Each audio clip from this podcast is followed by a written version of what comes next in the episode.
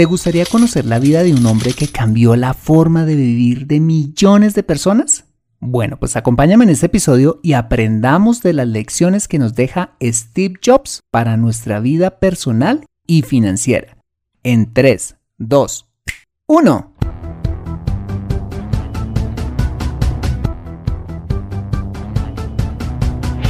Bienvenido a Consejo Financiero, el podcast de finanzas personales donde aprenderás a manejar inteligentemente tu dinero, salir de deudas, tomar buenas decisiones financieras y alcanzar una prosperidad sólida y duradera. Consejo Financiero son finanzas personales prácticas para gente como tú que desean transformar su futuro financiero. Bienvenido a bordo.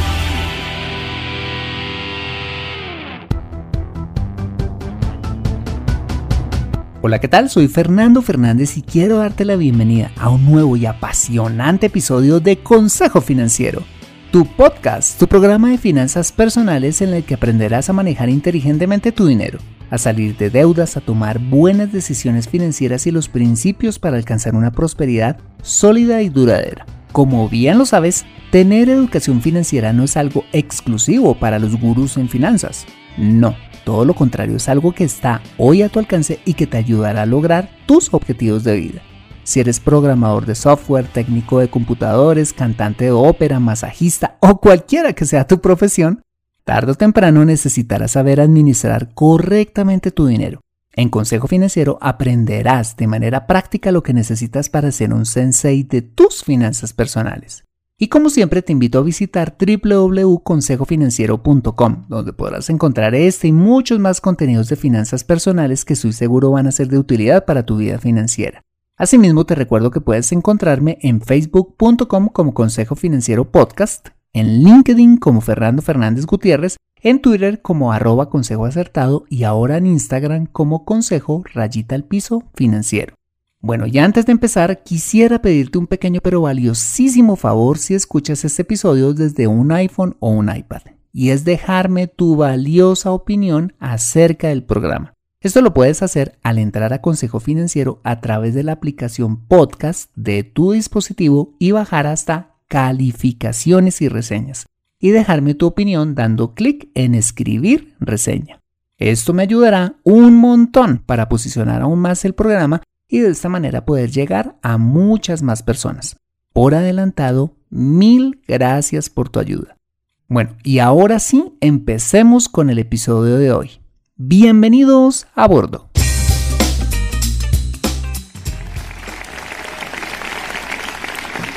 Gracias.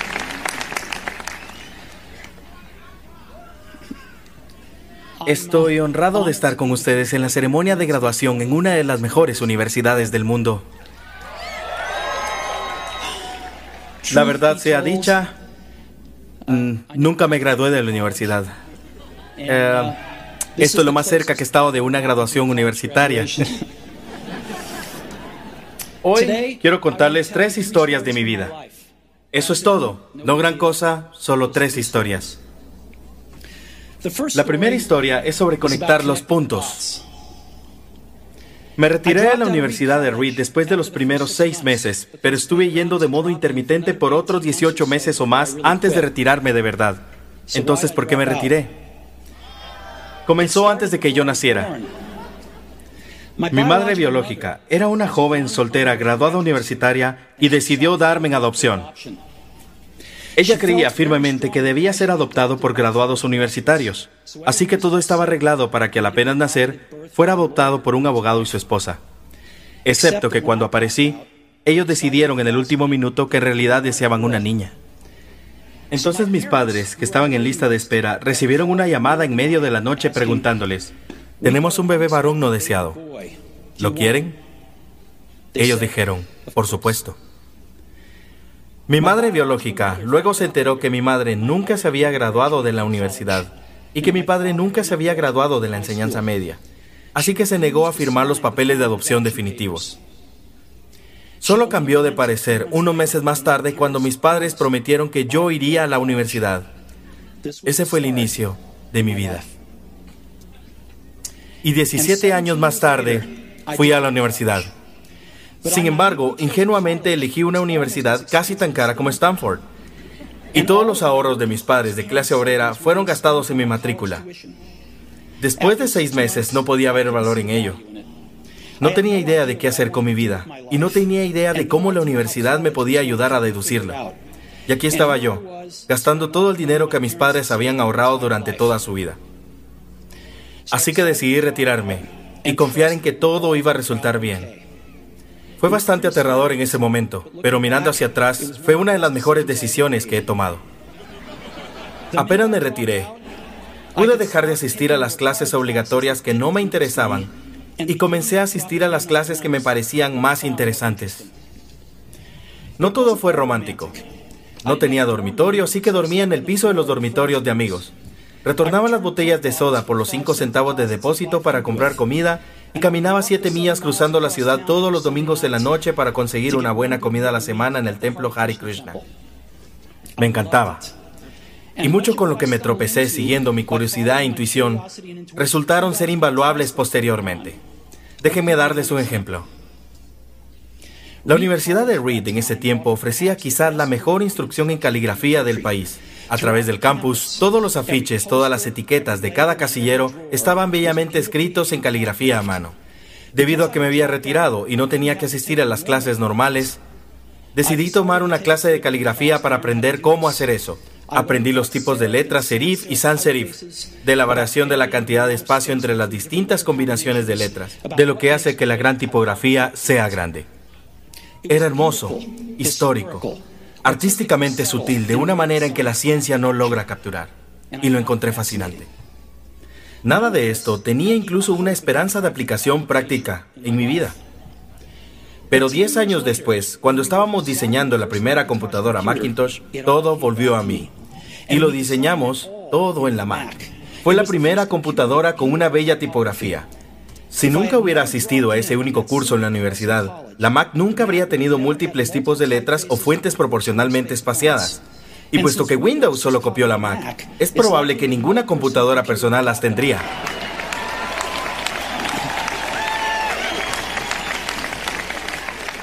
Ese es un fragmento del famoso discurso dado por Steve Jobs en la Universidad de Stanford el 12 de junio de 2005, que nos recuerda al más importante emprendedor de la era moderna, que definitivamente impactó la forma de vivir de millones de personas. Bueno, pues he traído la biografía de Steve porque su vida nos deja una serie de valiosas lecciones para nuestra vida personal y financiera.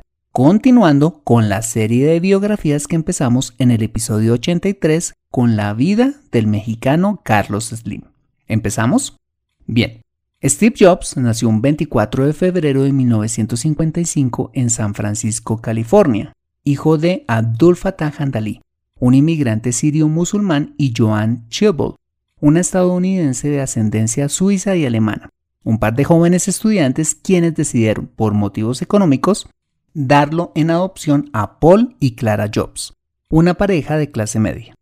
En 1961 la familia adoptiva de Steve se trasladó a Mountain View, una ciudad en la que se estaba desarrollando fuertemente la industria de la electrónica e inició sus estudios de primaria y secundaria a 12 minutos de allí, en la hoy famosa ciudad de Cupertino.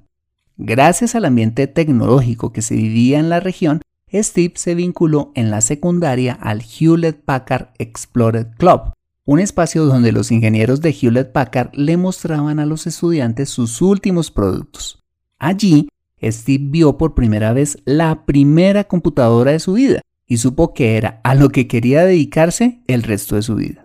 Bueno, pues gracias a su interés por la tecnología, comenzó a asistir a diversas charlas que esta compañía ofrecía y en una de ellas conoció a William Hewlett, uno de los cofundadores de esta famosa compañía, quien le ofreció un trabajo de verano y allí conoció al que sería su socio más adelante, Steve Wozniak. Bueno, pues cuando se graduó de la secundaria y con un gran esfuerzo de sus padres adoptivos para pagar su universidad, ingresó en 1972 a la Reed College University de Portland, Oregon, donde inesperadamente abandonó sus estudios a los seis meses. Imagínate, pues encontró que hacer una carrera no era lo que más le interesaba. pero asistió como oyente durante los siguientes 18 meses solo a las clases que más le interesaban. Entre ellos, un curso particular de caligrafía que sería determinante en su futuro profesional. Bueno, pues esta etapa de su vida fue marcada por una extrema escasez económica, pues como lo escuchábamos, cuenta que le tocó dormir en el piso, compartiendo cuarto con algunos amigos de entonces y caminaba 11 kilómetros todos los domingos en la noche para recibir una buena comida en un templo Hare Krishna. Tras estar por dos años fuera de su casa, Steve regresa a California y consigue un trabajo como técnico en la empresa de videojuegos Atari, donde trabajó por algún tiempo hasta que unos meses después su amigo Steve Wozniak le confiesa que estaba fabricando en secreto una computadora casera y cuando Steve la vio se dio cuenta del gran futuro de la invención de su amigo. Así que el 1 de abril de 1976, Jobs y Wozniak fundan la Apple Computer Company, donde Wozniak se encargaría de la parte técnica y Steve del mercadeo y las ventas de la primera computadora, la Apple I, lanzada en julio del mismo año. De esta primera computadora se fabricaron unas 200 unidades, las cuales fueron vendidas a algunas tiendas, aficionados a la informática y en algunas ferias. Pero el verdadero salto al estrellato tecnológico y empresarial vino cuando lanzaron el 5 de junio de 1977 la Apple II, la primera computadora hecha de forma masiva, caracterizada por incorporar, ojo, las tipografías que Steve había aprendido en su clase de caligrafía. También tenía dos unidades de disquete y un monitor sobre la carcasa del computador. Pues la Apple II y sus siguientes versiones hicieron que Apple creciera hasta lograr en 1982 tener más de 4.000 empleados y convertir a Steve de paso, a los 27 años de edad, en el millonario más joven del mundo. Pero a partir de ese momento, y con el lanzamiento de la Apple Lisa empezó el declive de la compañía, al no tenerse los resultados esperados debido al alto costo de esta nueva computadora, que ocasionó una pérdida del 50% de participación de mercado con el gigante informático IBM, quien empezó a fabricar computadoras personales también. Debido a esta crisis pasa algo determinante. Con el fin de darle un vuelco a la compañía, a Steve se le ocurre contratar a John Sculley, quien trabajaba como director ejecutivo de Pepsi Cola para manejar la compañía. Pues resulta que en 1984 lanza la Apple Macintosh, que tampoco tiene los resultados esperados, agudizando así la crisis de Apple, así como acentuar las diferencias que ya tenían Steve y su nuevo director, lo cual termina con el despido de más de 1.200 personas de la empresa y el increíble despido de Steve Jobs de su propia compañía. Despido liderado por quien había contratado como director y con el apoyo de la junta directiva de ese entonces. De esto se ha hablado mucho, pues Steve afirma haber sido despedido, mientras John Sculley afirma que nunca fue despedido, sino que Steve renunció voluntariamente. Se dice que algo que precipitó su salida de Apple fue su agresivo estilo de liderazgo, donde se afirma que maltrataba a la gente con la que trabajaba. Ok, después de su salida de Apple, Steve funda Next, una empresa que se dedicaría a la fabricación de computadoras de trabajo dirigidas a las empresas y a la educación superior, un segmento mucho menos masivo, cuyas ventas nunca fueron significativas, pero que logró desarrollar un poderoso e innovador sistema operativo llamado NextStep, sistema que revolucionó la industria del software e incrementó el valor de dicha compañía. Bueno, pues no contento con ello, un año después Steve compra por 5 millones de dólares la empresa de Graphics Group, una compañía especializada en gráficos de computador, inyectándole otros 5 millones adicionales y convirtiéndola en la hoy famosa Pixar. Tras esta compra, Steve empezó a firmar varios acuerdos para producir películas animadas con Disney, hasta que Pixar y Disney estrenaron en 1995 la famosa película Toy Story, la primera película 100% animada en computador, convirtiéndose en el mayor éxito de taquilla del año y ganando, imagínate, tres premios Oscar. Después vendrían más éxitos de taquilla, como Monsters Inc., Buscando a Nemo, Cars, Wally y Up. Después de esto, la vida dio un nuevo giro en favor de Steve. Pues en diciembre de 1996, Apple anunció la compra de Next por cerca de 400 millones de dólares y Steve regresó a la dirección de Apple en 1997, recibiendo la compañía en medio de una aguda crisis. Bueno, pues bajo su administración las cosas empezaron a cambiar. En 1998 se lanzó la generación iMac, como la fusión de la letra I que inspiraba las palabras Internet, innovación, inspiración, instrucción, individual e informar con la ya tradicional marca Macintosh, como la idea de ofrecer una computadora que pudiese entrar fácilmente a Internet con la simplicidad de la Macintosh, concepto que llevó nuevamente a la compañía por la senda del éxito y del cual se derivaron los nombres de los productos que vendrían después, como el reproductor de música iPod, en octubre de 2001, la creación de la iTunes Store en el 2003 como la tienda de música en línea más grande del mundo, pensada estratégicamente para vender descargas de canciones en sus iPods y convertirse además en la plataforma que serviría para popularizar más adelante los primeros podcasts. Gracias a ello, estás escuchando este programa. Bueno, pues para ese momento, Steve se había convertido simultáneamente en el CEO de dos importantes compañías, Apple y como lo veíamos, Pixar.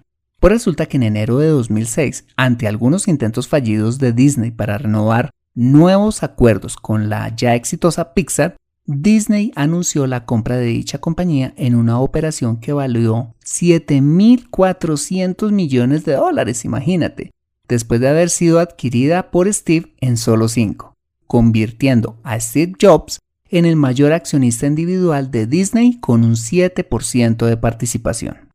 Y siguieron los éxitos. El 29 de junio de 2007, Apple lanzó el famosísimo iPhone y en enero de 2010 el iPad, consolidando a Apple como la compañía más valiosa del mundo por encima de monstruos corporativos como Exxon. Finalmente, y tras vivir serios problemas de salud desde el 2004, Steve presentó su renuncia como CEO de Apple en agosto de 2011, seguido por su fallecimiento en octubre del mismo año, a la edad de 56 años. Bueno, pues esta fue una breve reseña de la vida de Steve Jobs. Si quieres aprender las lecciones que nos enseña su vida para nuestra vida personal y financiera, acompáñame después de este mensaje. Me siento atascada en mi vida financiera y no sé por dónde empezar. Quiero ahorrar para la universidad de mis hijos, pero no sé dónde hacerlo. Me gustaría invertir en fondos de inversión, pero no sé dónde ni cómo. Deseo tener un seguro de vida, pero no entiendo del tema. Quisiera planear mi jubilación, pero no tengo quien me asesore. Si vives en Colombia y este es tu caso, no te preocupes, ve a www.consejofinanciero.com slash asesoría guion al medio financiera y solicita la asesoría que requieres en forma personalizada. Consejo Financiero, mejor educación financiera, mejores decisiones. Bueno, regresamos a Consejo Financiero. En el primer segmento de este episodio hicimos una breve reseña de la vida y obra de Steve Jobs. Ahora empezaremos con las lecciones que su vida nos enseña para nuestra vida personal y financiera. Vale. La primera lección que podemos aprender es que para encontrar el éxito profesional y financiero es fundamental tener dos ingredientes. El primero de ellos es encontrar lo que más nos apasiona en la vida. ¿Recuerda qué pasó cuando Steve vio por primera vez una computadora? Según su relato, cuando vio la primera, supo inmediatamente que a eso quería dedicarse el resto de su vida. Cuando encontramos nuestra pasión, como que nos salta el corazón y nos emocionamos. Hay algo que arde en nuestro pecho. Para encontrarla, una pregunta que recomiendan los expertos nos hagamos es la siguiente. ¿A qué nos gustaría dedicarnos el resto de la vida, por lo cual estaríamos dispuestos a trabajar gratis? Si puedes contestar a esa pregunta, habrás encontrado tu pasión. Y el segundo ingrediente es tener educación para poder desarrollar nuestra pasión mas no necesariamente tener un título universitario. Recordemos que Steve Jobs dejó el rol de estudiante tradicional a los seis meses, pero continuó asistiendo como oyente a las clases que más le interesaban, lo cual le dio la formación suficiente para desarrollar su pasión en el futuro. Mira, con esto no te estoy diciendo que dejes la universidad, sino que no esperes que un título universitario va a ser suficiente para garantizar tu futuro. Y la prueba de que pasión y educación deben ir de la mano es que Steve Jobs solo logró el éxito hasta cuando adquirió la educación necesaria, asistiendo a las clases que más le interesaron en la universidad y trabajó como técnico en Atari. Después de ello todo fue más fácil, pues con educación logró poner en práctica su pasión fundando su propia compañía. ¿Ves? La pasión va de la mano de la educación para obtener resultados. Perfecto. La segunda lección que podemos aprender de la biografía de Steve Jobs es que a la hora de emprender debemos buscar asociarnos con personas que tengan habilidades complementarias a las nuestras. Sí, recordemos cómo Steve encontró en su socio Steve Wozniak su complemento. Él se dedicaría a la parte técnica y Steve se dedicaría al marketing y las ventas. Así de simple. Un error frecuente de los emprendedores es que se asocian a personas con habilidades similares, ya sea por empatía, amistad o, familiaridad. Si quieres emprender, asóciate con personas con las que por supuesto te lleves bien, pero que tengan las habilidades que a ti te faltan. Esto quiere decir que si tu habilidad es el diseño, pues no te asocies necesariamente con otro diseñador, sino con alguien que tenga habilidades comerciales, financieras o administrativas. La tercera lección que podemos aprender de la vida de Steve Jobs es que la mejor manera de invertir nuestro dinero con altos retornos, eso sí, asumiendo un riesgo medio alto, es en un emprendimiento, no solo como socio capitalista, sino como socio que aporta capital y trabajo. Hay un conocido refrán que dice, el que tiene tienda que la tienda, sino que la venda. Esto quiere decir que si vamos a invertir nuestro dinero en un emprendimiento, no debería ser en el de alguien más, sino porque vamos a involucrarnos de cabeza en el nuestro. Como ya lo vimos, Steve Jobs fundó Apple, una empresa en la que trabajó. Fundó Next, otra empresa en la que trabajó. Compró The Graphics Group, a la que convirtió en Pixar, lugar donde trabajó. ¿Ves? Si quieres invertir en un emprendimiento y ver resultados, debes involucrarte en él, es decir, debes dedicarle tiempo pues no hay persona que le interese más que el negocio prospere sino a ti mismo, ¿no? La cuarta lección que podemos aprender es que para lograr que nuestro emprendimiento sea un éxito, debemos ser innovadores. A lo largo de estos más de 40 años, Apple se ha caracterizado por ir a la vanguardia en todos sus productos. Con frecuencia pensamos que todo está inventado, hasta que a un innovador se le ocurre algo fantástico y pensamos, ah, ¿cómo no se me ocurrió a mí? Guardadas las proporciones, en tu emprendimiento puedes llegar a ser un innovador en tu sector si te esfuerzas, ya sea los restaurantes, los servicios para mascotas, las asesorías contables, el marketing online o sea lo que sea que quieres emprender. En los comienzos de Steve, las computadoras solo estaban reservadas para ser operadas por ingenieros y adquiridas por las grandes empresas, pero a Steve se le ocurrió, ¿por qué no fabricar una computadora personal y llevarla a millones de hogares? Como ves, lo logró. ¿Qué podemos decir de las películas animadas por computador en una época que las mismas se hacían a mano? una locura para entonces, pero una realidad hoy. La quinta lección se relaciona con la anterior y es que debemos aprender a tener visión. Steve fue un visionario cuando vio por primera vez la computadora hecha a mano por su amigo Steve Wozniak y supo la trascendencia que ese invento iba a tener en el futuro. Mira, a veces nos conformamos con poco, porque no vemos la increíble oportunidad que representa una decisión financiera o un emprendimiento. La vida de Jobs nos motiva a salir de lo corriente y ver más allá. Si por ejemplo abres un pequeño supermercado, ¿por qué no pensar en hacer de este una gran cadena de supermercados? Si vendes, por ejemplo, postres en casa, ¿por qué no pensar en una gran pastelería mañana? Si puedes ahorrar un porcentaje de tus ingresos ¿por qué no aspirar a retirarte joven con una muy buena pensión? ¿Por qué no ver que si haces algunos sacrificios financieros hoy, te van a dar libertad financiera en el futuro? Eso es precisamente visión. Y la sexta y última lección antagónica que también podemos aprender de la vida de Steve Jobs es que no todo puede ser trabajo ni dinero, sino vivir una vida equilibrada y en paz con los demás. Como todo ser humano, Steve Jobs no fue perfecto y desafortunadamente su vida estuvo marcada por sus malas relaciones con los demás. estilo de vida que quizás pudo afectar su salud a la larga. Conozco muchas personas que hoy en día tienen éxito financiero y profesional, pero que su vida familiar es un desastre y su salud está deteriorada. ¿Acaso vale la pena perder la familia o la salud por tener más y más dinero? Yo creo que no. Creo, y lo he dicho en muchos episodios de este podcast, que debemos buscar el éxito financiero sin sacrificar nuestra vida personal, estableciendo un sano equilibrio entre una y otra. Pues al fin y al cabo no podemos descuidar lo más importante que se nos ha confiado, nuestra familia, nuestra salud física, emocional y espiritual. Bueno, pues esa fue la biografía de Steve Jobs y las enseñanzas que su vida nos deja. Recordémoslas una vez más. Tener pasión y educación es la fórmula para obtener el éxito profesional y financiero. A la hora de emprender, no busquemos a alguien como nosotros, sino a alguien que nos complemente. Si queremos invertir en un emprendimiento, que sea uno en el que nos involucremos de lleno. Para ser emprendedores exitosos, debemos ser innovadores y visionarios. Y por último, debemos buscar un sano balance entre éxito profesional y personal. Steve Jobs siempre se caracterizó por disfrutar apasionadamente lo que hacía. Y para terminar, quiero compartir contigo la paráfrasis de una de sus frases más famosas que habla de cómo encontrar lo que más nos apasiona hacer en la vida. Y dice, si este fuera el último día de tu vida, ¿te gustaría seguir haciendo lo que haces? Si la respuesta es no, por muchos días seguidos, debes cambiar lo que haces. Aprende a invertir inteligentemente en Consejo Financiero. Bueno, muy bien, ese ha sido el episodio número 95 de Consejo Financiero.